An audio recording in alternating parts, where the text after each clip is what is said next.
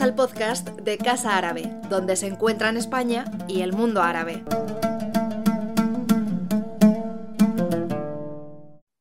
Buenas tardes. Bienvenidos a la conferencia de hoy sobre mm, etnografías de la caridad, musulmanas, musulmanes y voluntariado en Portugal, a cargo de la antropóloga Raquel Carvaleira de la Universidad Nova de Lisboa. La conferencia va a proponer una reflexión sobre mm, la importancia de analizar en contextos europeos em, el compromiso de las personas musulmanas en esferas sociales y, cívicas más allá de su pertenencia o no, o su identidad eh, religiosa. Mm, y, se trata de la cuarta conferencia que organizamos dentro del ciclo de Aula Árabe Universitaria, que es un ciclo anual que organizamos en colaboración con las universidades de Madrid y de, Córdoba, en la que las universidades nos proponen ponentes y temas y, nosotros organizamos aquí las conferencias para los estudiantes. Están abiertos no solamente para los estudiantes de esa sesión o ese programa universitario, sino para otros, otros estudiantes de otras universidades con el objetivo de promover eh, bueno, pues el cruce de disciplinas y el acceso a distintos temas Ah, de relevancia y de interés para, mm, entre, entre, el público universitario, siempre relacionados con el, con el mundo árabe y musulmán. Em, en este caso lo organizamos con el grado de antropología de la Universidad Autónoma de Madrid y por ello contamos para moderar el acto y presentar a, la ponente con, eh, con, Ángeles Ramírez Fernández, que es la mm, coordinadora de dicho grado y directora del Departamento de, de Antropología Social y Pensamiento Filosófico en, en la Autónoma. Eh, me gustaría agradecer a los dos que están aquí hoy con, con, nosotras, con nosotros y especialmente a Raquel que ha tenido que superar todos los obstáculos de, viaje en el contexto COVID de, certificados y QRs. Pero bueno, está aquí con nosotros y nada, muchas gracias. Y sin más, bueno, recordar a los que nos estáis siguiendo online que podéis también registrar la, la asistencia a través del chat eh, por YouTube para luego la certificación de aula árabe universitaria y, que también luego podéis hacer preguntas a través del chat que trasladaremos también nosotros a la, a la ponente. Y nada, sin más, dejo la palabra a Ángeles cuando quieras. Vale. vale, pues hola a todas y bienvenidas, bienvenidos. Bueno, eh, Raquel Carvalleira es antropóloga, es profesora en la Universidad de Nova de Lisboa, investigadora del Centro de Investigación en Red de Antropología también de, de Lisboa. Y ella eh, se ha formado desde el inicio con una línea de investigación fuerte sobre Norte de África, especialmente Mauritania, que es donde ella empieza a trabajar, y después Marruecos. Eh, y, más adelante Portugal, que es el trabajo que nos va a presentar hoy. Em, ella ha trabajado, eh, bueno, nos conocemos hace muchos años, compartimos grupo de investigación y y ella siempre eh, se ha interesado mucho por cuestiones de género, de conyugalidad, eh, parentesco y, matrimonio. Os iba a enseñar un libro que me lo he dejado abajo, que es la publicación de lo que fue su tesis doctoral, que se llama eh, Marruecos en femenino, conyugalidad y, familia. y, familia. Ella hizo su trabajo de campo en Algerida, que es una... En Essaouira, perdón, perdón. En Essaouira, bueno, es una, ciudad con la que además las investigadoras portuguesas eh, que trabajan sobre el mundo árabe tienen mucha relación, también por ser vieja colonia, ¿no? y, hay una serie de trabajos también importantes. Y, hace no tanto que, publicó la tesis y ahora está más centrada en, la línea de investigación ah, que nos va a presentar hoy, que tiene que ver con asociacionismo musulmán eh, intervención social y, caridad. Ah, ella, hizo, colaboró con un colectivo hace unos años, hace como cuatro... Dos, solo? Sí. Ah, hicieron un... Eh, hicieron un, documental que se llama Ramadán en Lisboa, que lo presentamos en la Autónoma hace un año, sí, vez sí, un año, eh, eh, es, un docu de aproximadamente una hora y es muy interesante y, vamos a tratar de verlo también o por lo menos de tener el enlace para que lo veamos también dentro del curso. Así que, bueno, ya va a hablar unos 40 minutos y luego tenemos un tiempo de, de discusión. Gracias por venir, por hacer doblete hoy, la mayoría de las que estáis aquí. pues cuando tú quieras. Muchas gracias. Bueno, primero quiero agradecer a ti, Ángeles, por la invitación y después también a la Casa Árabe por, em, por haber uh, hacerlo posible y a ti, a Olivia y también a Irene. yo voy a hablar en, un castellano que es el castellano posible para mí. Uh, he escrito un texto para ayudarme un poco ya que no es mi lengua nativa. Y, bueno, intentaré enseñaros también algunas imágenes que siempre están bien para, bueno, para complementar el texto. Em, bueno, eso es. y durante muchos años, y especialmente desde la década de 2000, el lugar de los musulmanes en Europa ha merecido la atención de los poderes políticos, los medios de comunicación y el mundo académico. Las cuestiones de la ciudadanía, de la representación política, del reconocimiento de la libertad religiosa, han estado desde entonces en la agenda de muchos países europeos. En España, Francia, Holanda, Bélgica, Reino Unido, se ha escrito y discutido mucho sobre la relación de las sociedades europeas, supuestamente laicas, con el Islam y los musulmanes, sobre las cuestiones de la integración, sobre la inmigración, entre otros temas.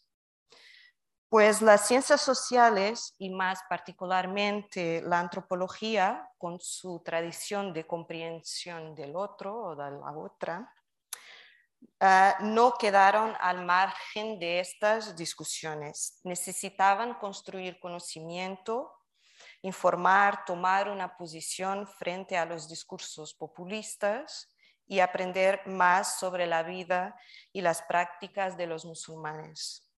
La necesidad de responder con urgencia al discurso mediático, especialmente desde los atentados del 11 de septiembre,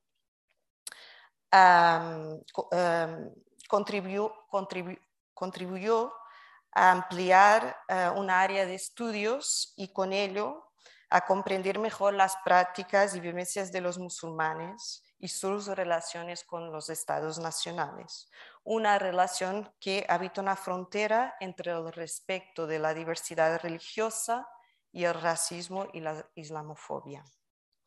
Por ello, tenemos desde principios de la década de 2000 una producción académicamente, académica, intelectualmente estimulante sobre los musulmanes en Europa y conjuntamente una dificultad para abordar el concepto los musulmanes.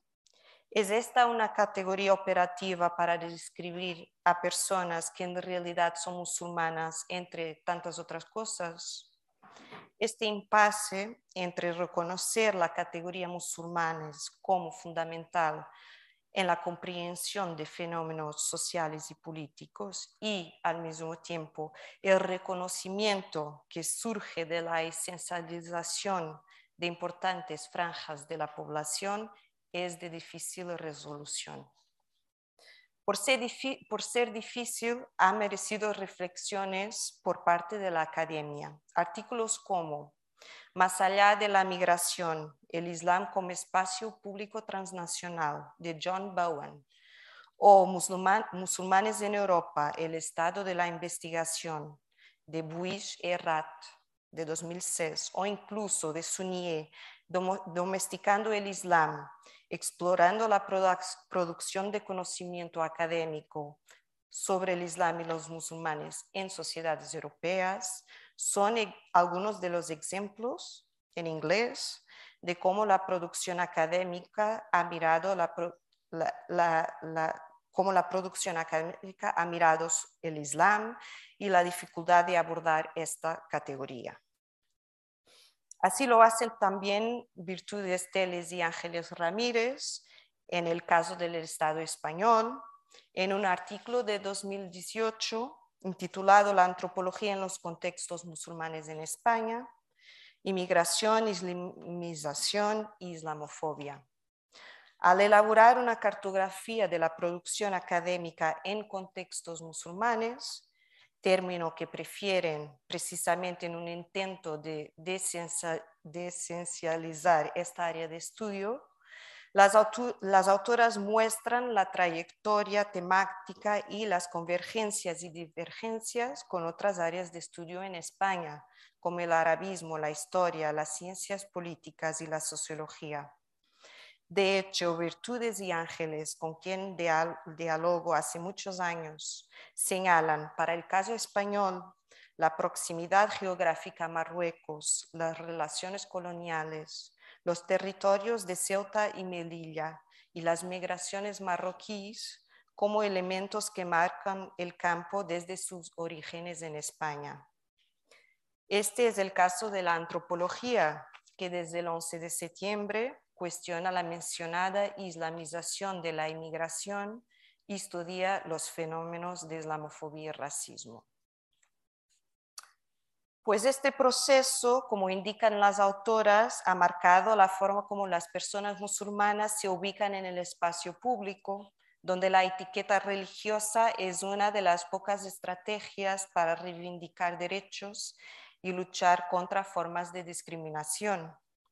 Las autoras afirman que desde la guerra contra el terror, las líneas de investigación que se han convertido como prioritarias en España en un clima de sospecha sobre los musulmanes. Las etnografías realizadas desde España sobre o en contextos musulmanes muestran una posición de muchos académicos y académicas en este clima intentando rescatar la humanidad y desmantelando las narrativas de islamofobia sobre las personas musulmanas. La realidad es bastante distinta de la portuguesa, aquí empezamos a entrar. Allí las poblaciones musulmanas no están generalmente bajo eh, este clima de sospecha. De hecho, las discusiones más centrales en la esfera pública en Portugal y muchas veces apoyadas por trabajos académicos, se relacionan con formas de racismo estructural que afectan a una parte significativa de la población portuguesa. Se debate la continua exclusión y marginalización de las personas racializadas, no sé si se puede decir racializadas, eh, donde la dimensión religiosa no es importante para esta discusión, es más la cuestión racial. Sin embargo, sería un error pensar que no existen fenómenos de islamofobia juntamente con expresiones de racismo y xenofobia. Como ejemplos,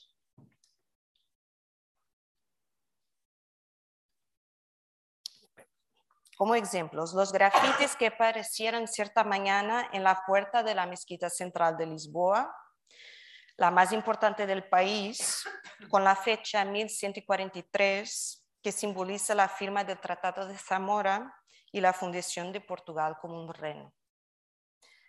Más recientemente, la semana pasada, una tienda de alimentos que vende productos de Oriente Medio fue objeto de actos de vandalismo similar, con un grafite que decía Fak Jihad, acompañado del símbolo de una cruz. Estos son solo algunos ejemplos de islamofobia en el país. Estos fenómenos existen, pero como nos cuenta Marta Araujo, Araújo en un reporte intitulado La islamofobia y sus narrativas en Portugal, el tema ha recibido poca atención de la academia, de la academia, de las eh, entidades políticas y de los medios de comunicación y también de los representantes de instituciones islámicas en Portugal. Estas diferentes instancias refuerzan la convivencia pacífica y la tolerancia hacia las poblaciones musulmanas en Portugal, una idea que se refleja en varios artículos de opinión en periódicos reconocidos y de renombre en Portugal. Así tenemos, por ejemplo, una conversación con el que fue durante muchos años el presidente de la Comunidad Islámica de Lisboa, cuyo título es una cita del mismo. Aquí no hay islamofobia. Portugal es un paraíso, deberíamos estar orgullosos. O otra noticia en la que aparece la declaración del ministro de Asuntos Exteriores, en la que afirma que la comunidad musulmana en Portugal es totalmente inmune a los fenómenos de radicalización. Y más recientemente, el imán más conocido y respetado de Portugal, el Sheikh Munir, dice que afortunadamente en Portugal no tenemos guetos ni queremos tenerlos. Podéis preguntaros qué tiene que ver esta realidad con la etnografía que vengo a presentar sobre la dinámica de la caridad y el voluntariado entre las poblaciones musulmanas. Es este contexto más general de reconocimiento de las instituciones islámicas por parte del Estado portugués y la continua reiteración de la supuesta excepcionalidad del país frente a otros países europeos, lo que nos permite entender la existencia de una asociación de voluntariado que, es liderada por una mujer musulmana, pero no se presenta a sí mismo como musulmana. De hecho, congrega voluntarios de distintos orígenes y denominaciones religiosas, muchos de ellos sin afiliación o pertenencia religiosa. Es también en este contexto que ya ha sido tratado en la literatura académica sobre musulmanes en Portugal, no bueno, no es solo por mí, el que nos permite comprender las trayectorias y las cronologías delegadas de los musulmanes en Portugal y que son distintas y crean jerarquías entre ellas, entre estas poblaciones. No todas tienen y sus representantes tienen los mismos intereses. Eso es un tema que no podré abordar aquí en esta presentación, pero bueno, que es importante para comprender ah, las relaciones entre musulmanes en Portugal. Una de las razones, razones de invisibilidad del tema, del tema islámico en Portugal es sin duda la baja expresión de estas poblaciones en términos demográficos. Los datos no son exactos, pero en general las estimaciones apuntan 50.000 personas, principalmente de países como Guinea-Bissau y Mozambique, que fueron países colonizados por Portugal, pero también y más recientemente de Bangladesh, Pakistán, Senegal, Marruecos y, em, y también con estatuto de refugiados de Siria, Irak y Afganistán. Pero la razón demográfica no lo explica todo. De hecho, las personas procedentes de Mozambique, de origen india, han jugado un papel central en la representación pública del Islam en Portugal.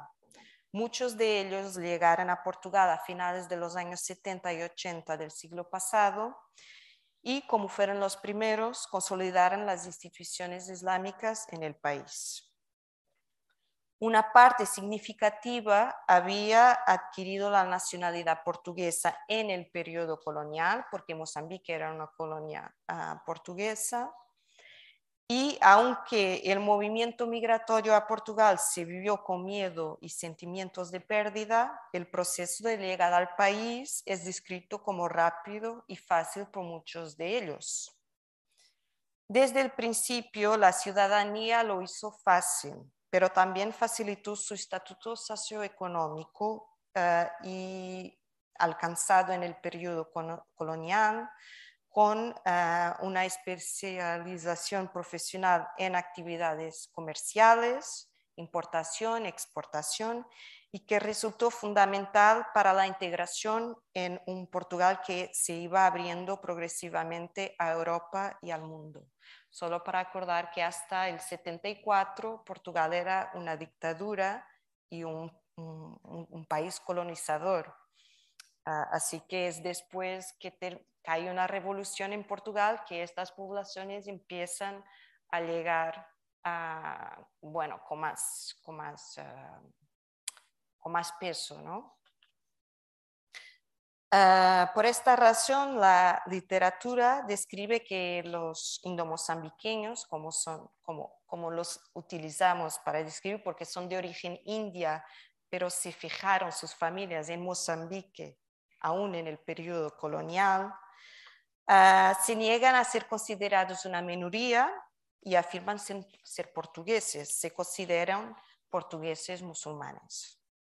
Un paréntesis, hablamos de musulmanes sunitas y no chiitas, aunque hay una gran comunidad de uh, chiitas ismaelitas en Portugal que también son de origen indo-mozambiqueño. Bueno, pues durante, durante, muchos años y hasta ahora la representación pública de los musulmanes en Portugal ha estado en manos de estas élites indomozambiqueñas, aunque otras poblaciones, sobre todo de Bangladesh y de Guinea-Bissau, busquen su reconocimiento en el espacio público portugués, sus esfuerzos aún son tímidos. La mezquita central de Lisboa, y de que el Sheikh Munir es el imán, y la comunidad islámica de Lisboa siguen siendo las instituciones más importantes para el diálogo con la sociedad. Aquí son las figuras masculinas las que asumen esta representación. Hace un par de años que una mujer ha aparecido en la escena pública. Aunque sin, el reconocimiento y la fama de otras figuras, la presidenta de Nur Fátima, que es esta asociación, es ella misma una mujer de origen indo-mozambiqueño y reclama para sí un lugar especial para celebrar el ecumenismo portugués fuera de las mezquitas o lugares de representación religiosa. Bueno, la creación de esta asociación se realiza con una finalidad caritativa, sin connotaciones religiosas, étnicas o nacionales. Eso es algo que su presidente afirma permanentemente en los espacios de visibilidad que conquista, en programas de televisión o reportajes y también para mí que me interesé por esta asociación. Como musulmana y nacida en una familia privilegiada, como ella misma lo indica, sus vínculos a los valores musulmanes se hacen a través de la historia de su familia todavía en Mozambique Ahí es donde aparece la importancia de dar sin mirar a quién. En una, en una de las entrevistas que me concedió, destacó la importancia de los valores islámicos a través de las mujeres de su, de su familia. Y cito, mi abuela, mi madre, eran personas que hacían la caridad silenciosa, silenciosa. Uno de los pilares del Islam, el zakat, es la caridad, por lo que se nos inculca desde una edad muy temprana, desde, bueno, desde pequeños. Primero porque el zakat es una obligación y luego fuera del zakat podemos ayudar a todas las otras religiones. Cuando, cuando dices caridad silenciosa, ¿te refieres a qué? Yo pregunté. ¿Qué hicieron tu madre y abuela? Me contestó, ayudar a la gente de la ciudad, a los huérfanos, a las viudas, porque el Islam obliga a dar 2.5% a los pobres. Esto se canaliza a las personas necesitadas. Esta caridad no debe publicitarse. El Islam prohíbe la publicidad de esta caridad. Ahora, la otra caridad, que es la que damos por solidaridad a los no musulmanes, a toda la humanidad, a los necesitados. Eso es lo que hace la asociación. No hay credos, no hay religión en la asociación, no hay razas, no hay etnias. Es de todos para todos. Aceptamos donaciones, nosotros mismos damos donaciones para que pueda crecer y para que no falte comida en la calle. Fin de citación. Esta cita ilustra la postura de la presidenta de la asociación sobre las formas de dar, una que es dirigida a los musulmanes y otra de naturaleza humanista, pero no menos islámica, que es para todos. Para la presidenta, el don es motivado en un ambiente familiar donde el Islam es el lenguaje afectivo y legitimador de la acción. Pero si es verdad que para la Presidente y para muchos de los voluntarios musulmanes el Islam es el cuadro que organiza la dádiva y hace posible una transformación ética y personal de sí mismos, ella no lo considera propiedad exclusiva de los musulmanes. Para ella, la Dávida es una necesidad transversal a la humanidad, lo que lleva a pensar en las conclusiones de Marcel Mauss sobre el don y su universalidad. No sé si lo habéis estudiado ya, Marcel Mauss. pero no voy por ahí. Vale la pena señalar que esta dimensión eh, humanista del Islam es defendida por la presidenta de la asociación y por otros musulmanes que trabajan con ella. Por ejemplo, un importante sheikh,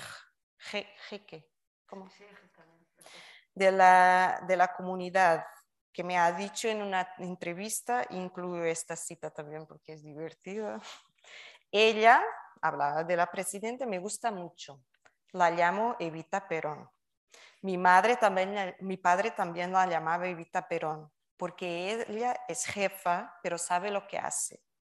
Y es necesario que haya más Evitas Perón, más gente así que salga en el mercado. Y ella no mira si es Islam o no es Islam. Ella hace exactamente lo mismo que yo.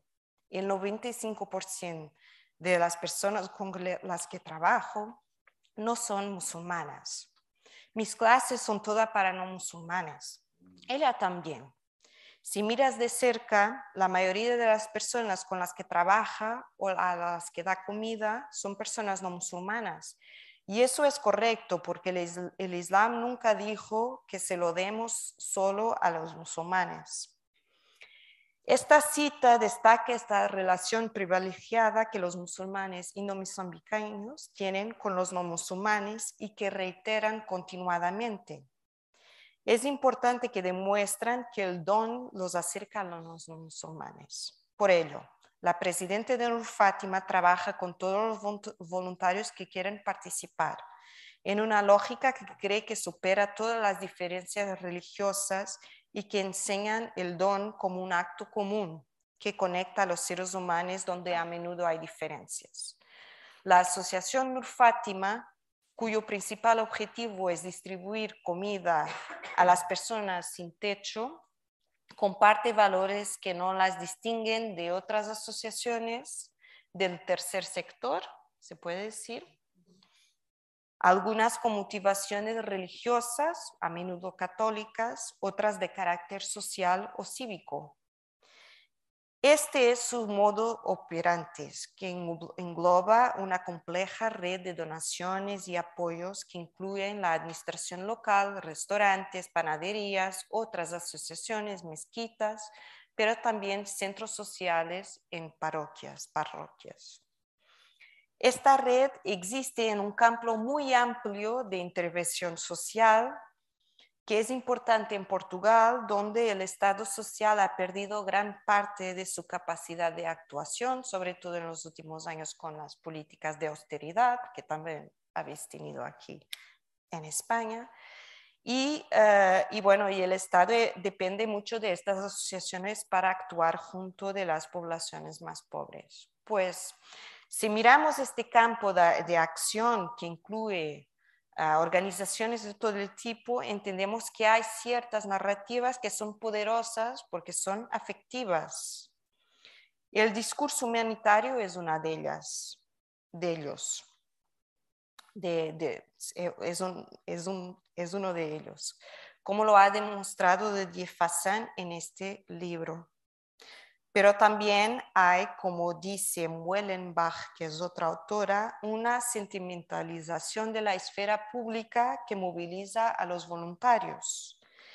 En un análisis crítico en este libro, la autora describe cómo en Italia el Estado social se encuentra en proceso de fragmentación para ser reemplazado por organizaciones voluntarias que en una lógica de mercado forman una nueva concepción de la ciudadanía, ética y liberal. Aquí las dimensiones afectivas como el amor y el cuidado se asumen como la narrativa dominante para actuar sobre los pobres y son apoyadas por instituciones católicas. Estas conclusiones tienen paralelos con la sociedad portuguesa. Como en Italia, la Iglesia Católica, y creo que en España también, tiene un peso enorme en la prestación de servicios sociales y discursos sobre el don. El amor surge como consecuencia de la mercantilización de la asistencia social, como afirma la autora Muellenbach. La presidenta de Nur Fátima, por su parte, moviliza este multiculturalismo del don que permite inserir los valores musulmanes en narrativas más amplias y familiares para los no musulmanes. Su posición como portuguesa musulmana legitima y corrobora esta posición, ah, no solo porque demuestra que, el don también es, una, es parte de la tradición islámica y de la acción de los musulmanes. Aquí tenemos, pues, es una foto de la Semana Nacional de Cáritas, que también hay aquí en España, que tiene, pues, este tema del amor transforma. O sea, la presidenta justifica parte del éxito de la asociación al trabajo de los voluntarios, pero también a Dios, que directo e indirectamente contribuye a su funcionamiento a través del amor. Me ha dicho, y cito, no es cualquiera quien, enciende el corazón. Muchas veces estamos dormidos y si nos despertamos a este amor es porque Dios lo quiso. Y si unos no creen en Dios es porque algo más grande, el universo, que hizo que esta persona se despierte con amor, se despertara con amor. Y el amor que nosotros, que todos tenemos por las personas, es el enfoque, es el aliento que Dios ha puesto en nosotros, que a menudo no se despierta. Y el día que aprendemos a dar, nunca más nos detenemos de hacerlo pues esta narrativa logra abarcar diversas pertenencias religiosas, incluso, como afirma la Presidenta, creencias que no están en el cuadro de una doctrina religiosa. Esta perspectiva le permite a ella y a los voluntarios musulmanes con los que trabaja reconciliar su pertenencia al Islam con las, de los demás especialmente, pero no solo, con sus conciudadanos no musulmanes que a pesar de no, de no profesar en la religión católica, comparten de un universo cultural y simbólico donde el amor es una matriz. Por esta razón, la Presidenta sabe que su asociación puede creer, crecer con los puentes que se crean a través de estas narrativas. Y bueno, aquí tenemos, bueno, son todas páginas de Facebook de la asociación. Tiene un, texto que dice algo como no quiero pelearme con el mundo, pero si un día eso pasa, quiero tener fuerza para enseñarle que el amor existe, amor incondicional, Nur Fátima, que es el nombre de la asociación. O aquí en el periódico de la Conferencia Nacional de Instituciones de Solidaridad Social. Tenemos un artículo sobre Nur Fátima y que se lee ahí al principio, nuestro trabajo en la calle es un movimiento de amor. Bueno, hasta ahora me he referido principalmente a la Presidente porque tiene un peso enorme en las decisiones y forma de funcionamiento de la asociación. Es un caso de personalismo que, sin embargo, no voy a, tratar en esta presentación. Los voluntarios también defienden este multiculturalismo del don. Luis, de 50 años y no musulmán, me explicó en una entrevista que buscaba contribuir a la sociedad de una manera útil. En la Nur Fátima encontró el lugar ideal para hacerlo. Mientras me decía que muchas de las donaciones provienen de musulmanes, le pregunté cómo se relacionaba con ellos y me contestó. Me acostumbré a lo largo de mi vida a no juzgar a nadie por su apariencia, ni positiva ni negativamente.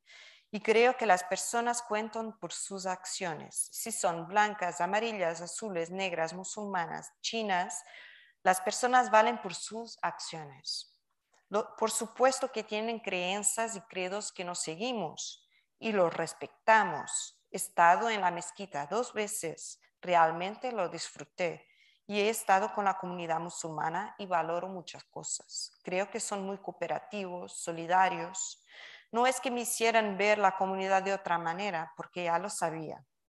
Teníamos, señor, teníamos señoras con velos distribuyendo comida, la comida. Si salimos a la calle a dar indiscriminadamente, no podemos juzgar a los que están a nuestro lado haciendo el bien. Los voluntarios y la presidenta de Nur Fátima pueden sentir que es relevante si uno es musulmán o no para ser parte de las actividades de la asociación. Sin embargo, no es irrelevante para comprender el fenómeno. La Nur Fátima parece cumplir un papel para la comunidad musulmana, sobre todo, pero no solo, para la comunidad indo-mozambiqueña. Es su tarjeta de presentación, no sé si se puede decir así, eh, que muestra una participación en un grupo diverso de voluntarios para hacer el bien. La comunidad no-mozambiqueña y más específicamente sus élites religiosas y económicas apoyan muchas de las actividades de Nur Fátima. Por ejemplo, en 2018, por Navidad, una cena fue ofrecida a las personas sin hogar en un hotel de un miembro de la comunidad. En 2019, la cena de Navidad se celebró en la Mezquita Central de Lisboa con el apoyo de esta institución. En 2018, un miembro importante de la comunidad, director de la Escuela Islámica de Palmera, que es la única escuela islámica en Portugal, cedió un espacio a Nur Fátima que hoy sirve como sede social. Los jueves, una asociación cultural islámica ofrece 100 sopas para distribuir en la calle. Como se puede ver, la asociación tiene mucho apoyo de la comunidad. De hecho, es interesante notar que estas relaciones comunitarias son fuertes y se extienden a los musulmanes más pobres. Con sorpresa me di cuenta de que durante la recorrida de pasteles, cuando cierran las, panaderías de Lisboa, cuando los voluntarios van a recoger las, las obras, los voluntarios dividen la comida en dos cajas, una que es halal, escriben halal, y otra que es haram. El halal solo contenía pasteles ah, sin carne. Tras la distribución a las personas sin hogar, el motorista de la asociación lleva las sobras porque hay muchas comidas, hay noches que hay mucho, mucha comida y después de, los voluntarios distribuir esta comida en las calles, pues el motorista, que es la única persona que, que tiene un sueldo en la asociación, las va, llévalas a las mezquitas que están situadas en las afueras de Lisboa y que son muchas de ellas frecuentadas por, guineanos ah, con los que los indomozambiqueños tienen una relación estrecha, aunque jerárquica.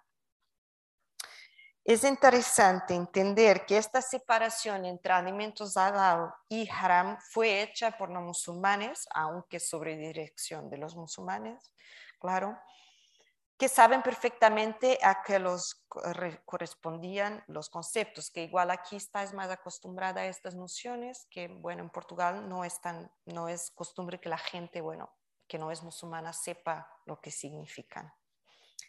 Pero es igualmente interesante comprender que las redes de caridad y ayuda se extienden a todas las personas e instituciones que pueden ser abarcadas por este mercado de la caridad. Mi argumento es que en el contexto portugués este tipo de relación es posible porque existe un contexto de invisibilidad de los musulmanes en la sociedad para la cual contribuyen las propias instituciones islámicas. Además, son musulmanes de clase media y alta que comparten con los no musulmanes hábitos y formas de estar vinculadas, en este caso, a una ciudadanía liberal, cosmopolita y multicultural. La comunidad ino-mozambiqueña y más específicamente sus élites religiosas consideran fundamental el papel de Nur Fátima. Creo que lo hacen por motivos éticos y morales, pero también porque les permite consolidar esta imagen de integración, imagen que les es fundamental para mantener su poder como representantes de la comunidad musulmana en Portugal. En conclusión, este estudio de caso muestra varios elementos que creo que son interesantes para la reflexión. Primero, la importancia de analizar esferas de la vida social de los musulmanes que no están conectadas por la etiqueta religiosa antes mencionada y que implican mirar otras vivencias. Así, en el trabajo, el ocio, el voluntariado, el turismo, el consumo, son necesarios para comprender más allá de la vida religiosa.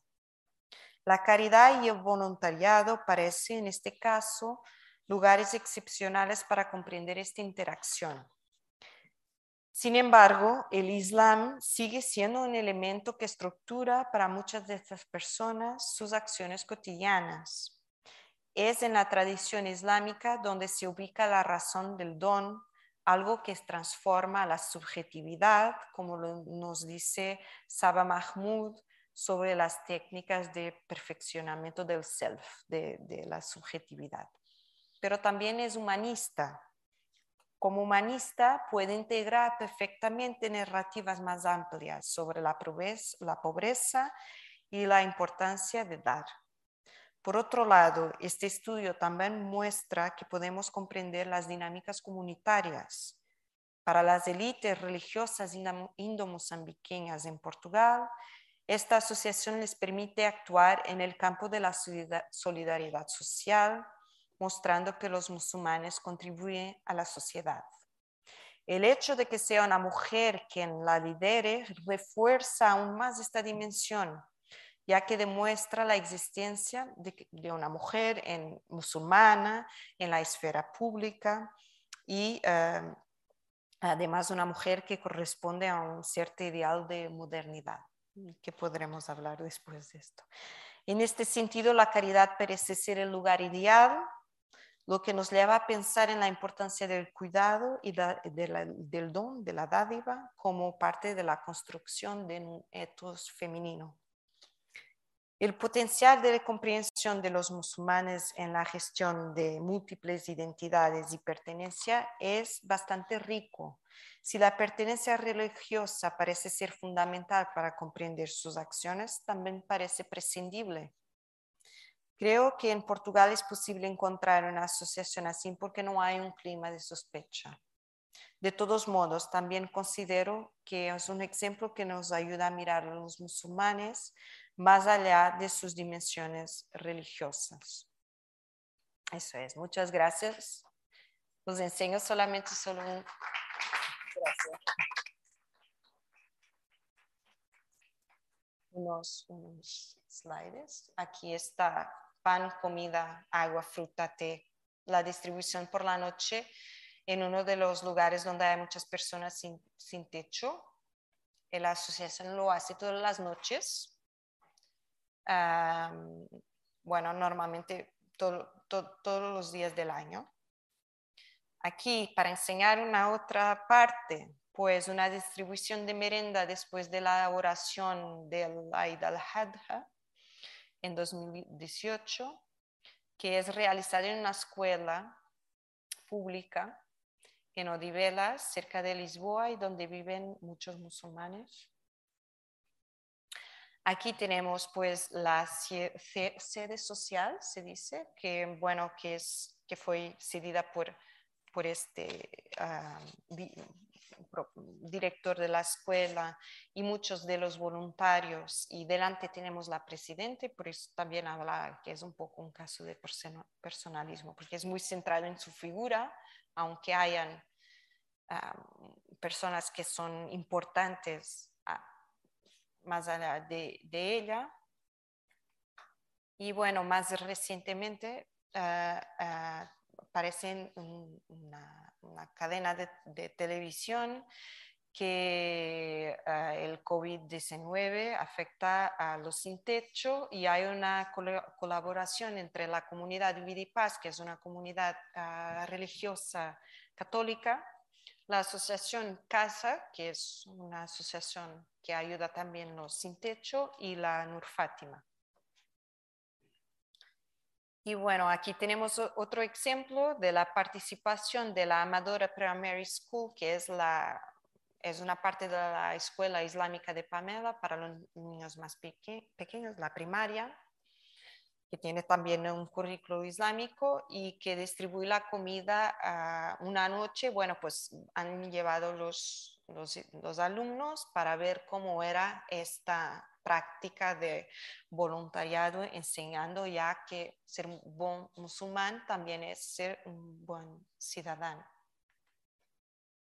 Y aquí tenemos también la puerta de la sede donde se distribuye la comida ah, con, ah, a familias con dificultades económicas. Desde que tienen la sede, aparte del trabajo con los sin, ah, sin techo, también hacen eh, también distribuyen comidas y uh,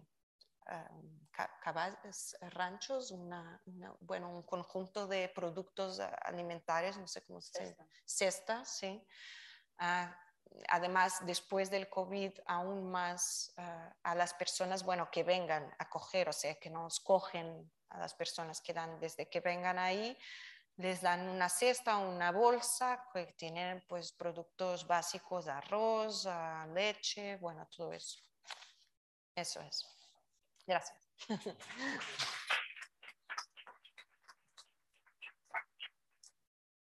Bueno, pues muchas gracias Raquel.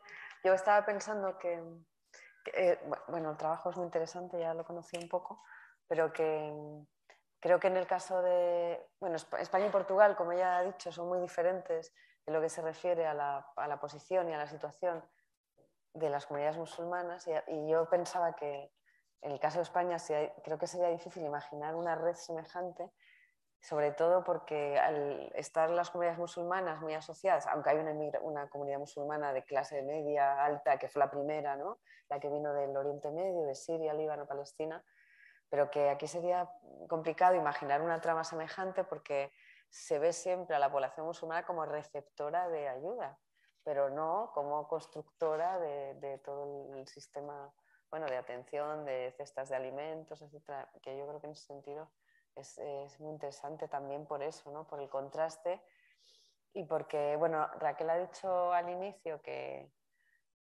quitando algunos hechos aislados, pues no, existía islamofobia en Portugal de la manera en que podemos decir que existe en, España, es verdad, porque la composición es, diferente, pero también por eso tiene, tiene más interés. yo creo que, bueno, damos la palabra a la sala ahora, si tenéis cuestiones, que seguro que las hay. Y, y bueno, pues vamos abriendo el debate, si os parece. Seguro que sí.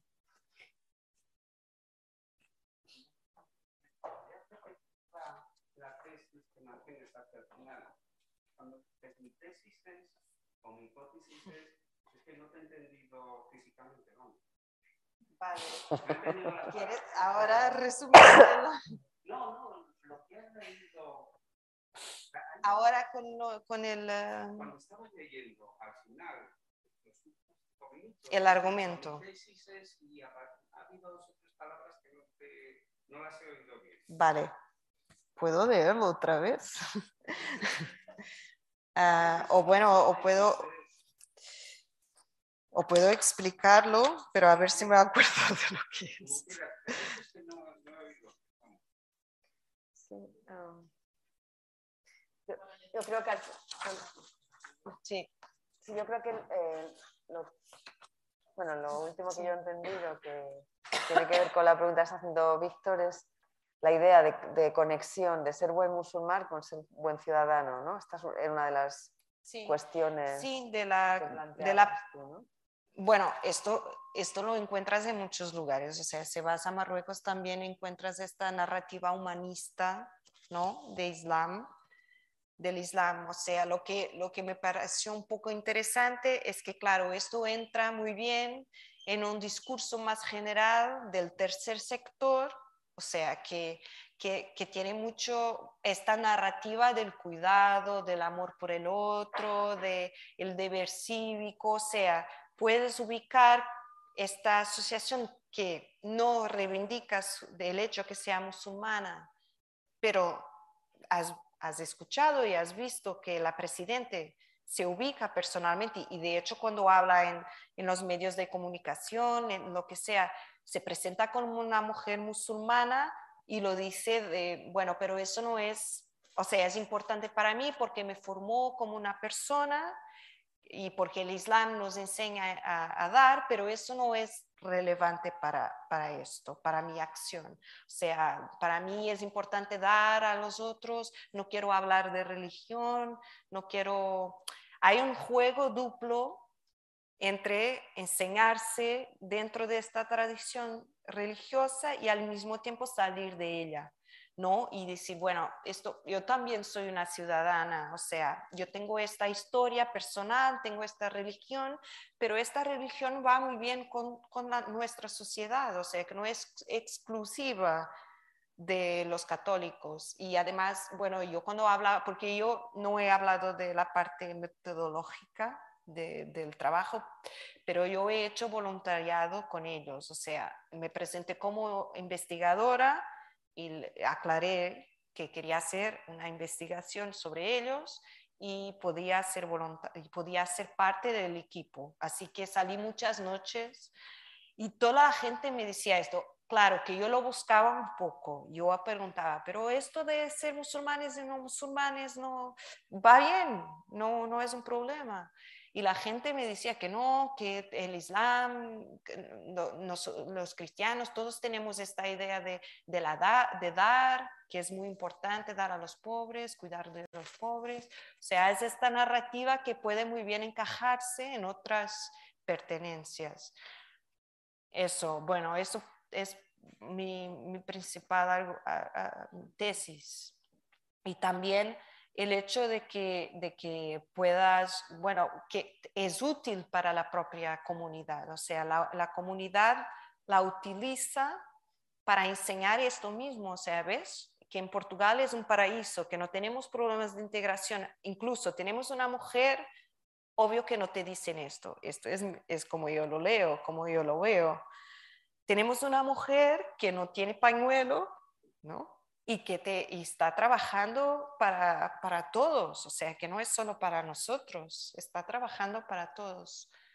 Ah, hay también un interés, que no digo que sea malo, la vida es hecha de intereses, de, bueno, pues de mantener un poco un papel de los, esto que no he hablado tanto, de los indomozambiqueños, pues como los representantes de los musulmanes, ¿no? Que yo creo, y justo con otros dos antropólogos portugueses estamos un poco trabajando esta idea de que ellos quieren mantener esta posición central como representantes de musulmanes, aunque la comunidad de Bangladesh, sobre todo que es numerosa, bueno, numerosa en el contexto y de Guinea-Bissau, que también lo es, están intentando, están un poco lejos, construir sus mezquitas, porque la mezquita central de Lisboa es la única mezquita, bueno, como un edificio, como un, edificio o sea, que es, un, es una institución. O sea, hay otras, eh, hay pequeñas mezquitas en garajes, en, en pequeñas tiendas, todo esto,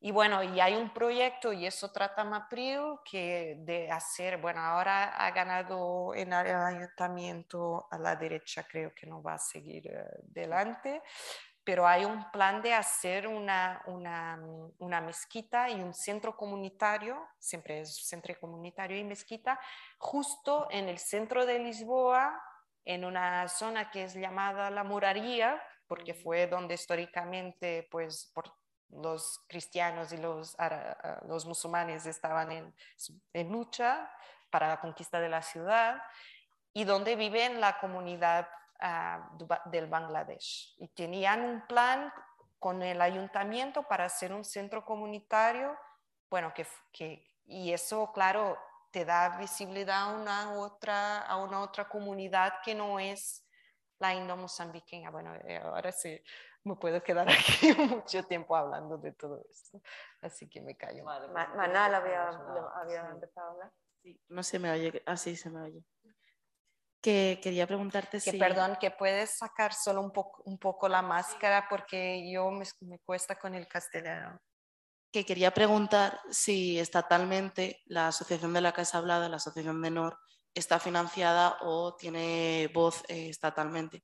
Porque yo sí recuerdo que en mi barrio, yo vivo en Parla, aquí en Madrid, y sí que las mezquitas del barrio hacen este tipo de cosas, pero las hacen como entre ellos. Es verdad que acuden normalmente musulmanes. Yo me acuerdo que los viernes hacían couscous para todos los necesitados y lo siguen haciendo a día de hoy. Y mi padre a veces ha ido, ha ayudado y ha dado zakat también, porque mis padres son musulmanes. Y, y- pero estatalmente no son reconocidas, aunque el inmueble de la mezquita sea de- del ayuntamiento de Parla, pero no, no les dan voz, sino que la voz se la dan ellos mismos. Quería preguntarte si esta asociación tiene voz estatal o la voz se la da ellos mismos con, por ejemplo, las imágenes de Facebook que has enseñado y demás. Pues gracias por la, por la cuestión. que, no, que no tienen apoyo estatal. Ah, dinero no, o sea, tiene otros apoyos, pero no, no de dinero, de fa- facilitación de lugares para hacer distribución o para coger comida. Ah, pero viven sobre todo con donaciones de, de las personas. Por ejemplo, hay un restaurante, había un restaurante es que hace mucho, bueno, de hecho, no, no, hace algún tiempo que no hago trabajo y, y no de, de campo. He hecho durante dos años, pero ahora no. Pero hubo un, un periodo, y esto cambia a menudo, o sea, las, conexión, lo- las conexiones, las redes están todo el tiempo cambiando. Y, mm, y hubo un momento que era un restaurante que daba todos los lunes y no era un restaurante musulmán. Ah, 100 ah, comidas para distribuir en la calle. Después tienes como mucha gente indo-mozambiqueña tiene, tiene negocios de importación y exportación, regalan, por ejemplo, 100 aguas, 100 frutas, 100 chiclets. ah, Después, ella misma es de una familia de, que son todos, s- ella es la única de sus hermanos y sus hermanos tienen negocios en Dubái y la soportan mucho también, le dan mucho, ah, La apoyan. la apoyan, sí, la apoyan. Y bueno, y, y solo para decir algo que no he dicho aquí, es que, que es importante, que no son los únicos que hacen este trabajo. Por ejemplo, la Mezquita Central de Lisboa tenía hasta poco, poco tiempo una, una iniciativa que se llamaba Sopa para Todos y una vez a la semana invitaban a la gente del barrio, que fuera pues la gente mayor, que no tiene dinero, a venir a comer en la mezquita. O sea, eso creo que es más cercano eh, al igual de, de lo que hablas. Y después también en- hay, un, hay una asociación cultural con alguna fuerza ah, de origen de Guinea-Bissau. Y, y esta asociación, bueno, que está más en las afueras de Lisboa, también tiene un- apoyan, te- intentan, tienen menos dinero ellos, pero intentan con la, la- no el ayuntamiento, pero abajo del ayuntamiento que tenéis las pequeñas Las juntas. las juntas distrito. sí, de distrito, bueno, pues dar comida a gente y a- del, del barrio, o sea, que no, que no es exclusivo de esta mujer la caridad, o sea, que todas las pequeñas comunidades tienen sus estrategias de distribuir comida y de ayudar a la gente pobre. Ah, es, es esto es hecho con un discurso, ¿no? Es lo más interesante para mí. ¿eh?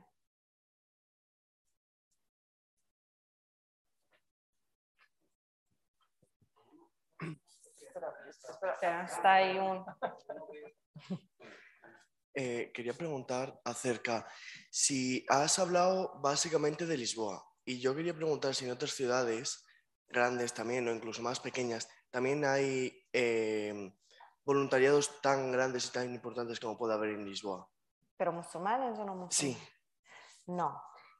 Hay un problema de la, de la academia y que se centra mucho en Lisboa. Eso es una realidad y una crítica a mí misma. Ah, María, que es un, bueno, María dice todo el tiempo que tengo que irme al sur porque hay, hay, hay, muchos musulmanes en el sur, que es una, zona muy cosmopolita y yo soy de ahí. Y me dice a menudo que debería ir, a estudiar, pero la vida no lo facilita. Y, uh, pero la verdad es que la mayor parte de la población musulmana está concentrada en Lisboa, o sea, con instituciones. Sí que tienes mezquitas en Porto, en el sur, pero es todo muy más uh, limitado, o sea, que después la gente tiene, bueno, hacer la vida parte de la pertenencia religiosa. Así que no hay grandes instituciones fuera de Lisboa de musul musulmanes. Quería preguntar. Ah, sí. Se me da muy mal. Bueno, era la misma pregunta, pero ampliada. ¿Hay alguna organización nacional de la religión que sea que se dedique a, la caridad en algún sentido? Pero musulmana. No, de cualquier. Bueno. Estoy intentando hacerme una idea de la estructura de, este tipo de organizaciones en Portugal. Esta es, eh, está radicada en Lisboa Dices que hay otra cerca, pero en el sur de Lisboa. ¿Hay alguna no, nacional, como puede ser Caritas en España? ¿Cómo? ¿Eh? Como puede ser Caritas en España. Sí, o sea, yo creo que la estructura de la caridad en Portugal es muy parecida a, de España, o sea, es hacer un poco la, la, comparación, o sea, hay, un, una, hay unas instituciones público-privadas de la Iglesia que soportan y que dan mucho apoyo al Estado, sobre todo con la gente mayor, con la gente con problemas, ah, no sé cómo se dice en castellano, pero uh, bueno, sociales o de salud. Uh, y después, pues a este tipo de asociaciones que son un poco, algunas tienen apoyos del Estado, algunas del ayuntamiento. por ejemplo, eh, Nur Fátima tiene también una, mm, un convenio con el ayuntamiento y hace parte de las redes de asociaciones de ayuda a la gente sin techo. O sea, hay una, pequeña confederación y la NUR Fátima ah, está, hace ah, parte. sí.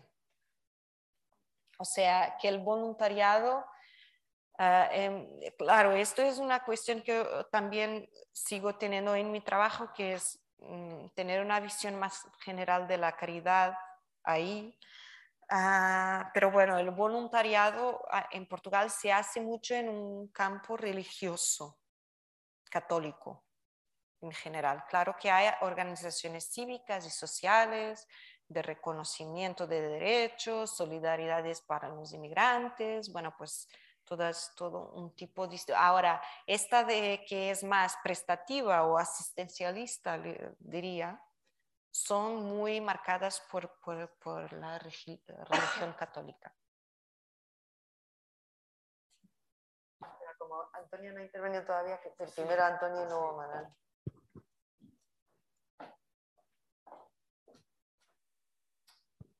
Yo no necesito micrófono. Eh, bueno, primero muchas gracias Raquel, la verdad es que me pareció interesante, pero sobre todo lo que me llama la atención es, eh, no llego a entender muy bien cómo es la migración en Portugal. Sin duda mm, es obvio que tenéis migración de las antiguas colonias y tal, pero me sorprende que esa composición de migración musulmana no esté muy nutrida por el norte de África. Y esto también te da un perfil muy diferente, porque si lo que vienen son sobre todo comerciantes y clases medias, no es lo mismo que la gente que está migrando del, Sahel, por ejemplo, que viene, pues como viene, ¿no? buscándose la vida y conforma otro tipo de grupos y de, eh, dentro de lo que es la sociedad.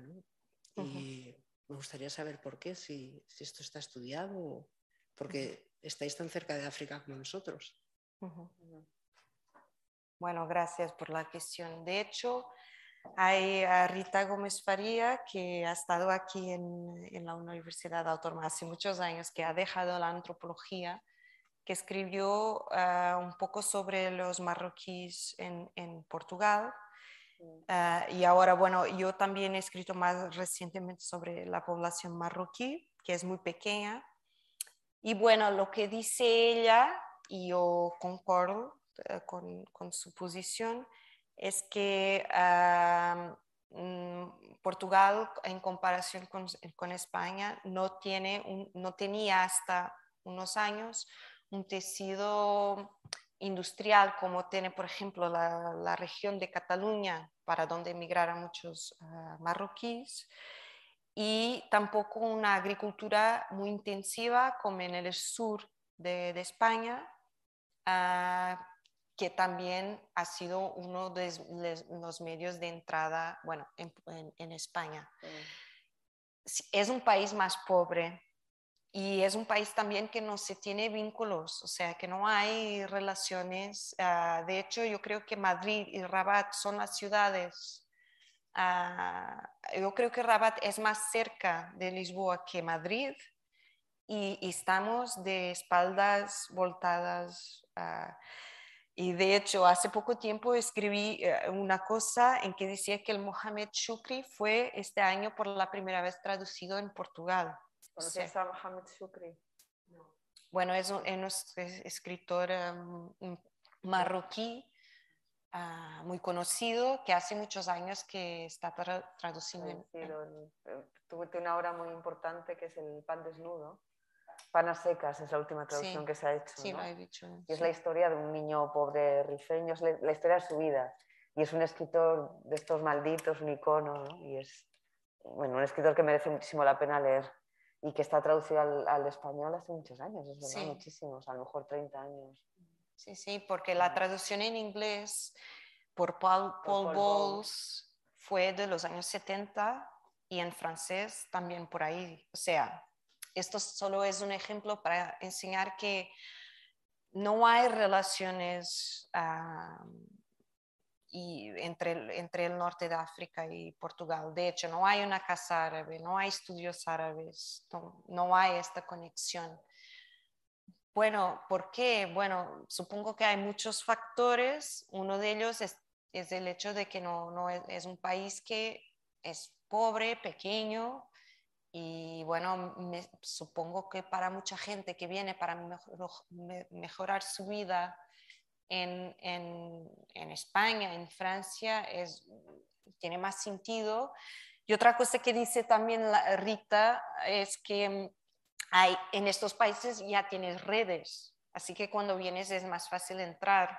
En Portugal aunque hayan dos estudios hechos sobre los marroquíes en el trabajo por uh, geógrafas, geógrafas en el sur de Portugal en la agricultura, sobre todo en los citrinos, a, cogerse, a trabajar en la agricultura, a coger los citrinos. Cítricos, cítricos gracias, y los frutos vermelhos, uh, rojos, frutos rojos. Um, bueno, es, es, son, es, una población muy pequeña y en los últimos años creo que ha disminuido porque han llegado mucha gente de Nepal que aceptan uh, pues ser pagados por menos. O sea, bueno, pues uh, eso.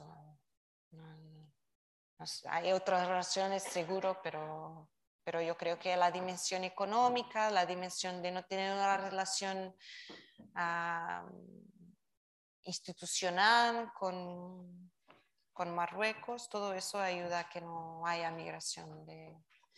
Y solo para complementar que, bueno, la, los principales países de migración hacia Portugal no son de países musul musulmanes, son de Brasil, Capo Verde, uh, Mozambique. Uh, así que, no, que la cuestión religiosa tampoco emerge porque, claro, hay otras que son más uh, relacionadas a la, a, la, a la, raza o a la raci racialización. Yeah.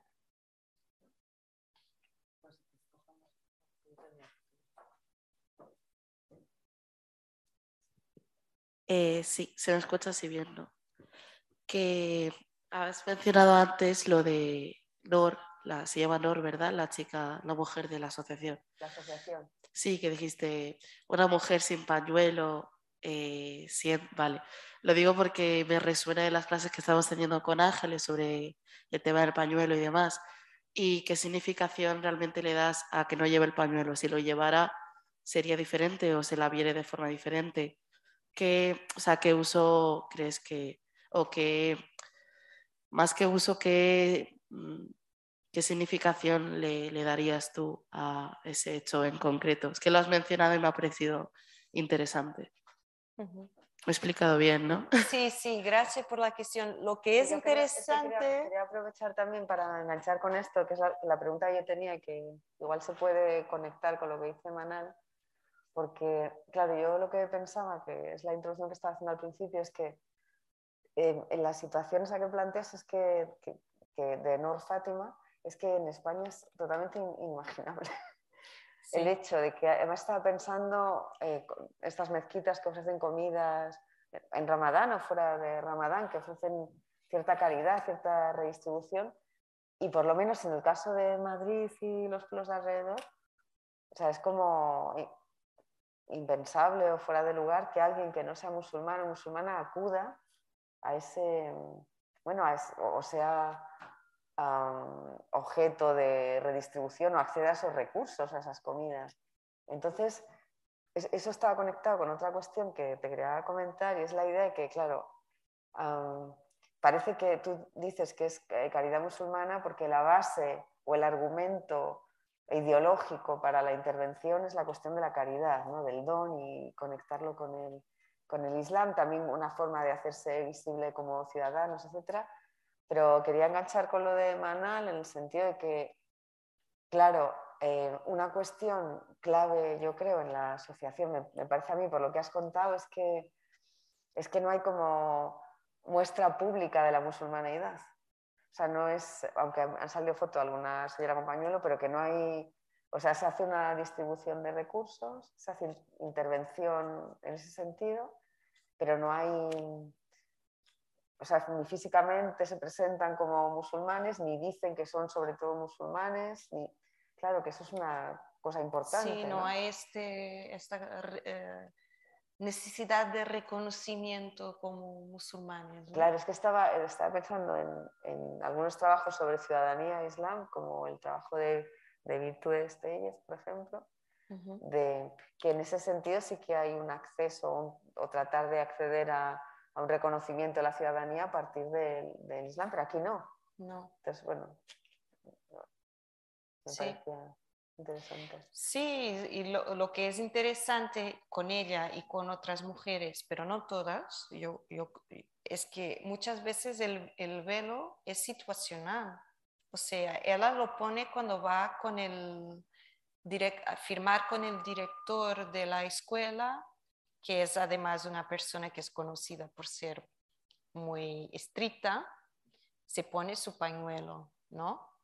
Ah, y después, bueno, pues en otras situaciones ya no lo pone, lo pone. Y es interesante este, esta, esta eh, gestión situacional de la utilización del pañuelo que bueno, que es perfectamente aceptable, aceptable, o sea, todo es aceptable, pero al final e, ella lo hace un poco, mm, bueno, por respecto, porque, y, yo he visto otras mujeres hacer lo mismo, o sea, yo conozco, ah, yo conozco mujeres no mozambiqueñas que los usan siempre, y conozco otras que nunca lo, utilizan, y bueno, o que utilizan en, en partes de la vida y en otras no, o sea, hay también este, ah, esta utilización que yo creo que también está muy bien para deshacer toda esta presión sobre el velo, ¿no? Que, que, hay tanto de los seculares como de los islámicos, del pañuelo como el lugar de lucha. Y ahí tienes una, una, muchas mujeres que lo utilizan de forma, pues se va a una a una situación social en la mezquita, se pone su traje indio y pone un pañuelo, pero después, y además es, es, ella es una figura un poco, es, para mí, dubia, y, pero interesante porque además tiene, o sea, antes con la asociación tenía, ya ha hecho una, eh, defiende la gente, que las mujeres puedan utilizar el, el pañuelo ah, en, en, Europa. Me acuerdo que hay una noticia en un periódico que ella ha hecho una mm, reclamación sobre una decisión del Tribunal Europeo sobre ah, que las empresas podrían no contratar a mujeres con pañuelo. Pañuelo.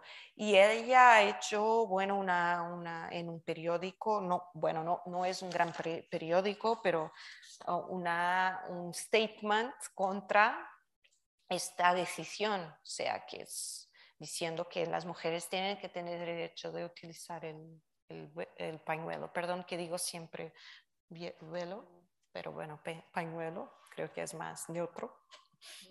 Ah, y, y, claro, y yo también eh, una vez en, ah, en, Portugal fue Alberto López Vargados, no sé si lo conoces, que es antropólogo en Barcelona, y empecé a hablar de la asociación y me dijo esto también, que bueno, esto en España no existe, no, no, no, nunca he escuchado y claro, yo me quedé aún más, bueno, pues hay que, que comprender mejor lo que es esto y por qué hay, no en una narrativa romántica de que Portugal es un país eh, maravilloso, pero entender cuáles son las condiciones que hacen con, con lo que esto, esto exista.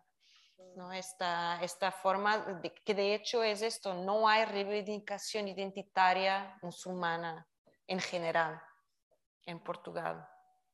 Esto se podría hacer, Alino, perdona, ahora te... Eh, porque a mí me interesa también la parte de la comparativa con otros países, porque está claro que con España, o sea, todos los contextos son muy distintos, pero, pero bueno, como comentaba Ángeles, en España no, no sería muy difícil encontrar una situación similar has tenido tiempo para mirar en otros países donde las comunidades también vienen de, bueno, se sitúan dentro de estos países con otros contextos o, o con situaciones socioeconómicas similares al de, pero yo creo que parece que es algo muy particular de la comunidad mozambiqueña y, y cómo se quieren posicionar ahí en Portugal, ¿no? Lo que comentabas tú.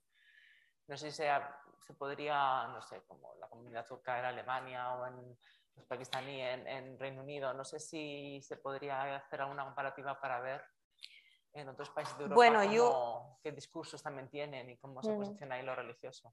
Yo he buscado bastante, bastante y bueno, me encontré un trabajo uh, de una chica de que te hablaba el otro día de Bélgica, que hace un trabajo sobre caridad, pero es un grupo de mujeres musulmanas, todas de origen turca.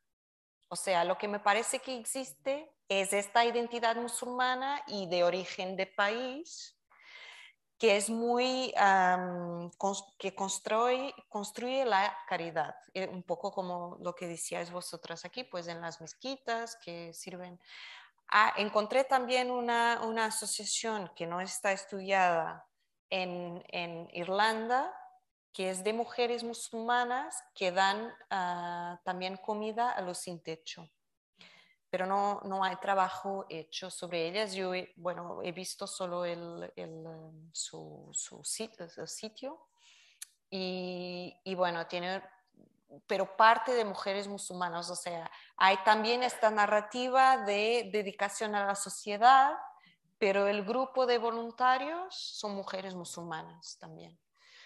Uh, y bueno, después hay, hay hay muchas cosas en, en, Reino Unido, pero lo que es interesante también es que lo que existe o estudiado o es sobre las dimensiones más religiosas de la caridad, pues el zakat, cómo el zakat es organizado, uh, cómo es utilizado para, para ayudar a la familia en los países de origen, o en el mercado del, eh, internacional como Zakat Foundation, que es una, una fundación muy grande en, en, Reino Unido de, bueno, pues que van a ayudar en países otros, o sea, en países de, fuera del Reino Unido, pues en Pakistán, en India, pues en Siria, en todos estos países que tienen pues problemas y que tienen una y que canalizan el zakat ahí Bueno, pues ahí muy, muy sobre el zakat. Es lo que encontré. No encontré algo que sea semejante o parecido a esto todavía, pero igual me voy a descubrir algo en el futuro, no lo sé. Voy a intentarlo, sí. es que para, para la grabación... grabar. Ah, para que se oiga mejor. Ah, pues no sé cómo sale. bueno, vamos a ver. Yo es que tal como lo veo, este tipo de, asociación la veo profundamente religiosa. No puedo separar la figura de Nur de su religión.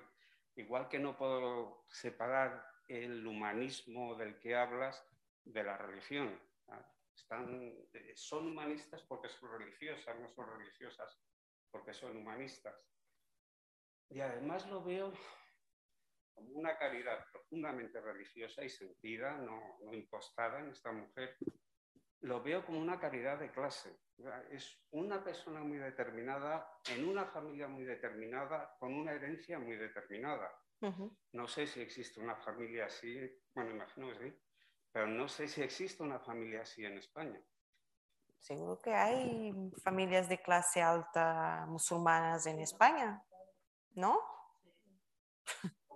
Uno que se haya ido de, algún país árabe, que haya venido corriendo, tuviera su dinero ya en otro lado, pero con la relación con Mozambique, o sea, la relación con, de Portugal con Mozambique es diferente de la que puede tener España, o sería parecida a lo mejor con, el, con el, la Guinea española Fernando Pos y, demás. Pero no, vamos, no lo sé, pero yo creo que es difícil encontrar una familia para con tradición, con la relación en España y que se hayan afincado aquí. en cualquier caso, lo veo una calidad profundamente religiosa y sentida, pero también una calidad de clase. Sí, claro, seguro. Bueno, yo creo que es lo lo que la etnografía tiene de más interesante, o sea, es que vas a mirar casos particulares, ¿no? Pequeños, intentando hacer su contexto para pensar pues cosas más, más allá de, de, lo que es, ¿no? Y bueno, pues eso, pensarlo como una estrategia de clase que, claro, no lo he hablado mucho aquí, pero existe, está muy presente para, para esta mujer, o sea, que tiene, que, que sí. Espera, voy a hablar yo también No, solo una cuestión por recoger cosas que, que estáis diciendo también eh, y, alguna conclusión con, con, lo que tú cuentas, que claro, lo que, lo que queda claro con el caso es que en Portugal, a diferencia de en España, el Islam no está racializado, es decir, no es algo que se conecta a un grupo determinado con una serie de rasgos o criterios poco modificables, incluso a veces asociados a un fenotipo, es decir, que es algo mucho más, más diverso, claro, y más, y más difuso. Eso también podría servir para explicar por qué no hay islamofobia, no tanto el número, sino también porque no hay una, no hay una figura que se identifique como musulmana de manera clara y eso también quizá explica que gente portuguesa mm, de origen, digamos, pobre, que necesita el recurso, se acerque a una asociación eh, gestionada por, por, gente musulmana. ¿no? Eso sería... sí. sí. es un buen punto para de vista, sí. Mm. Había dos intervenciones más por ahí y terminamos con esto. Manal y Víctor. Lo de la cuestión de clase, eh, por ejemplo, yo las familias que son más entregadas a, la caridad dentro de las mezquitas que yo he visto en mi barrio. Que ¿Puedes sacar un poquito? sí. ¿Cómo estás lejos? Que las familias, eh, las mezquitas de mi barrio con las que yo he tenido contacto, porque no he tenido de otros barrios, eh, no son familias especialmente ricas o de clase alta, son familias de clase media como puedo ser yo, que son más entregadas a, a las labores de la mezquita. yo creo que pueden existir otras tantas. O sea, que creo que la clase no es realmente un término relativo para estudiar estos casos, solo que el caso que acabas de mencionar tú creo que sí que se puede contar con la clase de esta mujer, pero los valores, los valores realmente tocan todas las clases posibles. Y de hecho las familias más entregadas que yo he conocido son las que menos dinero tenían realmente y daban todo lo que podían dar para la ayuda. No sé si me he explicado. Sí. Yo creo que la clase social siempre es importante para analizar todo, o sea, incluso los discursos religiosos, o sea, que, se vienen de un lado, de otro, tiene distintas eh, perspectivas. Y eso no, no, no, lo he hablado también, porque claro, toda esta gente, todas las comunidades musulmanas en Portugal tienen sus historias, tienen sus, tienen sus tradiciones religiosas de sus países de origen que, que, son distintas y que entran aquí. Y claro, aquí también se construyen muchas jerarquías. O sea, la gente que viene de Guinea-Bissau, que es en África Occidental, donde hay una imagen de un Islam más, como no puedo decir que sin, o sea, que es un, en que la gente no tiene tantos, tantos instrumentos para estudiarlo, ¿no? Para saber el árabe, para aprofundizar el conocimiento. Y después, claro, tienes esta clase media alta que envía sus, eh, sus hijos a estudiar en, Gran Bretaña, en las escuelas reconocidas, donde se hacen hafiz y todo eso, y bueno, y molanas y sheikh. eso crea muchas disparidades también entre, entre las comunidades y, y, y, los islames que existen y que también, claro, eh, igual aquí en España, como hay menos diversidad igual de la población, son otras las cuestiones que se ponen. diversidad, pero hay una enorme mayoría de inmigración obrera del norte de África. Sí. Sí, pero, pero, pero la cuestión de clase sí que hay una...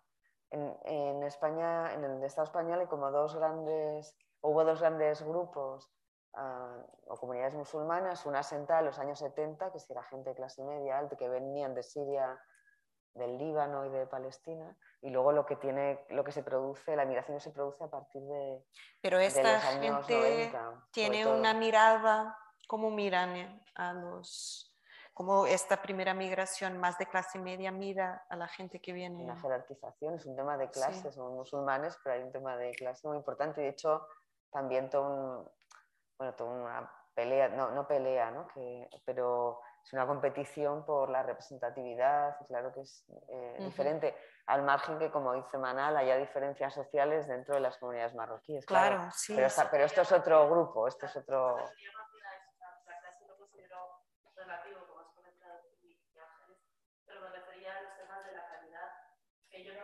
Que no va asociado. No. Que va asociado a otra cosa. No las viste, no, no. La calidad. Ah, la caridad. Ah, vale. No, eh, aquí tampoco. O sea, como he dicho, o sea, la gente de Guinea-Bissau, por ejemplo, que es el estrato más bajo de los musulmanes en Portugal, tiene una asociación islámica en las afueras que son muy activos para ayudar a la gente del barrio. O sea, que no es, que no es un instrumento. Claro, es que ahí se presenta como una autoayuda aunque tenga personas que no son musulmanas, pues ahí hay una identificación de clase y de clase y racial muy fuerte que hace e, que esta asociación pueda trabajar para los musulmanes eh, guineanos, guineanos pero también para otras personas que viven ahí cerca de Cabo Verde, de Guinea-Bissau, pero que no son musulmanes, porque hay mucha gente que no es musulmana. O sea, tiene, pero hay esta idea de, auto, de autoayuda, que, que aquí es muy distinta, o sea, que hay, hay una narrativa de los que dan y los que reciben son personas que están realmente en posiciones sociales muy distintas. Muchas gracias. A tantas cuestiones, no vamos a salir de aquí. Pues. Con lo que estabas comentando ahora, por ejemplo, en el caso de Madrid, em, eh, justo el señalar a poblaciones musulmanas como quienes perciben esas caridades, eh, dieron como lugar a redes como Hogar Social. ¿Puedes bajar un poco, perdón? Em, redes de autoayuda entre españoles que señalaban, por ejemplo, a, son los migrantes los que nos están quitando em, este tipo de caridad. Y, señalaban, tipo, las colas de Caritas están llenas de gente con velo, incluso mensajes explícitos, ¿no? y daban como, utilizaban el concepto musulmán y con este el estereotipo racializado que ha, ha comentado antes Ángeles, para hacer ellos como una propia red de autoayuda entre españoles y solo se dedicaban a repartir em, cestas también alimentarias eh, a, personas de población. Y luego, por ejemplo, esta red de autoayuda, también en el COVID, por ejemplo, estaba, no sé cómo se llama, la Asociación de Vecinos de Aluche, que eran eh, otro tipo de red que su reivindicación era en contra de la caridad, tipo, tenemos que estar haciendo nosotros este trabajo de autoayuda entre vecinos, que también es un barrio que tiene bastante población eh, de República Dominicana, Colombia, Perú, más de Latinoamérica quizá que de la zona del norte de África, frente a las carencias que se han generado en el tejido social eh, por esos recortes de austeridad. Y también, eh, ya por último, no sé si me estoy liando, em, que el propio concepto de caridad eh, involucra, mm, bueno, yo lo entiendo más así, eh, em, em, involucra el concepto de clase dentro, porque es, se lo damos a los pobres, quien no somos pobres. Y entonces ya partiendo de ahí, em, creo que es un concepto que muestra, por ejemplo, en el Estado español cómo ciertas ayudas eh, a lo mejor van a ir dirigidas a ciertas poblaciones porque el hecho de estar racializado en la propia sociedad, aunque tengan los papeles y sean españoles y todo, quizá van a preferir contratar antes a otra persona que a, alguien que lleve velo, por ejemplo, uy, pañuelo, lo siento. Y no sé si lo he explicado bien o si me he liado. Gracias. Sí, bueno, yo creo que era un comentario más que una pregunta, ¿no? Sí. sí. Sí, sí, o sea que a menudo se hace esta diferencia entre caridad y solidaridad, ¿no? Un poco, bueno, pues la caridad supone un poco esta idea de que hay unos que dan y a otros que reciben, mientras la solidaridad se ve más como algo común que es compartido, ¿no? Eso, bueno, pues, eso también, bueno, es la caridad, yo creo que también es un, buen, punto de partida para pensar, bueno, me he perdido, perdón. Pues estamos terminando, pero Antonia había levantado la mano. la idea era que históricamente pues las mujeres de cierta clase social no podían trabajar porque estaba mal visto y se dedicaban a hacer caridad. Claro, hay, un, hay, una idea de, clase, de subalternidad, muy obvia, y un poco lo que ha dicho ella, ¿no? Al final, en esta época donde ya la caridad se vende de otra manera, como más, más laica, la realidad es que lo que falta es un soporte social por debajo que evite también, porque claro, el que da es que es, no sé, la sensación del que da respecto al que recibe es también un poco desigual, ¿no? Sí, es esta la crítica que hace esta autora, que a mí me gusta mucho su libro, he buscado, pero no está traducido al, castellano, que se llama el, moral neoliberal, ah, ciudadanía y bienestar, o welfare, bienestar en, en Italia.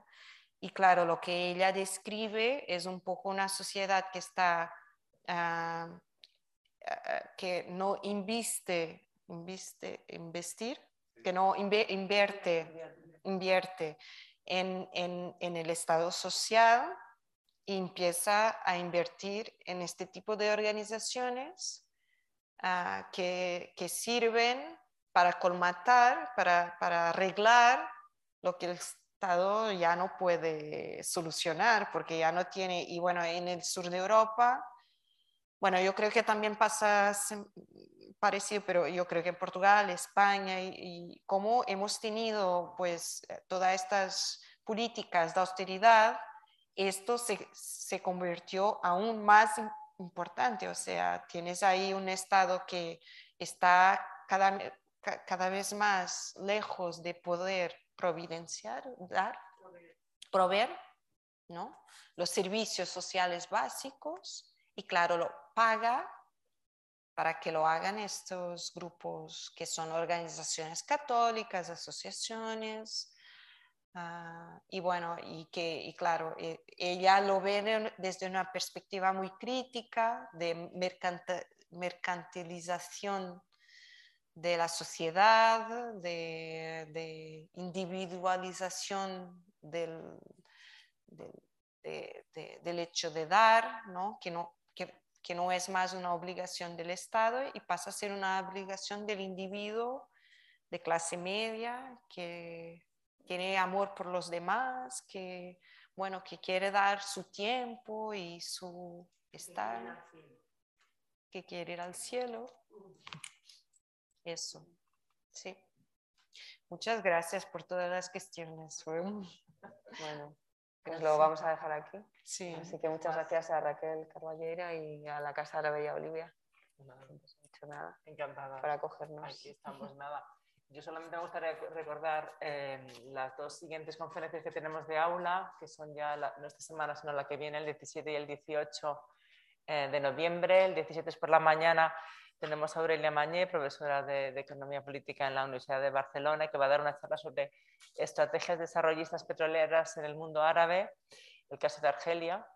Y luego el día siguiente tenemos a Nida Ahmad, que es una profesora de la Universidad de Edimburgo, que nos va a hablar en particular del caso de Irak, de Estado petróleo y guerra en la formación de Irak. Eso sí que será el, 18 por la tarde, así que nada, estáis, animaros a que os acerquéis. Y si queréis recibir las, las convocatorias de las conferencias de aula árabe directamente, no solamente a través de los profesores vuestros del, grado, podéis suscribiros a nuestro boletín y marcar aula árabe universitaria y ya os lo mandamos directamente para que tengáis la, aunque tengáis el, aunque tengáis el calendario también la web y el, y en, el, y en el pasaporte, pero bueno, para que lo tengáis como a modo de recordatorio y bueno, pues algunas si ha habido algún cambio o se pospone alguna también. Y nada, también muchas gracias a los que nos están siguiendo online, que también ha habido bastantes estudiantes siguiéndonos y nada, muchas gracias de nuevo a todos. Nos vemos en la próxima.